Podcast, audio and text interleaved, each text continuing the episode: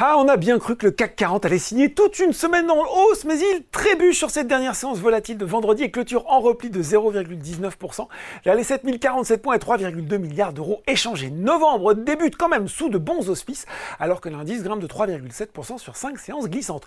Outre-Atlantique, on attendait les chiffres de l'emploi US pour octobre et ils montrent une inflexion de 150 000 postes créés quand le consensus Reuters tablait sur 180 000. Le chiffre de septembre a lui été révisé à la baisse, 297 000 créations contre 336 000 auparavant. Et puis dans le même temps, le taux de chômage est remonté légèrement, 0,1 point de pourcentage à 3,9%.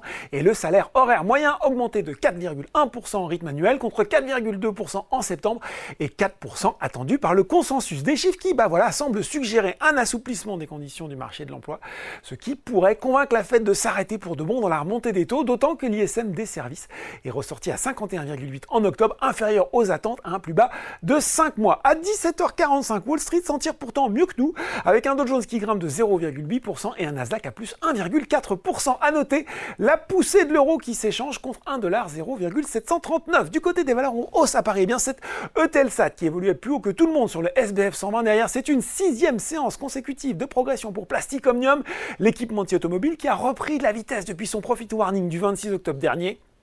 Et puis il va aller au profit de l'aspiration et se situe non loin derrière. Les investisseurs reviennent hein, de façon plus générale sur les valeurs attaquées récemment à l'image de Clariane et Voltalia et c'est la même histoire sur le CAC 40 pour Worldline, Téléperformance et Alstom. Du côté des valeurs en baisse, et eh bien prise de bénéfice sur Total Energy alors que le Brent s'échange en baisse de 1,5%, un peu plus de 80,50$ le baril. Accord se replie également lesté par Barclays qui a dégradé sa recommandation sur le titre du groupe hôtelier de surpondérer à pondérer en ligne avec un objectif de cours abaissé de 39 à 33 euros. Evans, c'est le nouveau nom hein, d'ALD après l'acquisition de l'Ispland, recule hein, après avoir dévoilé un résultat net par du groupe en baisse de 29% à, 226,2 millions d'euros au troisième trimestre.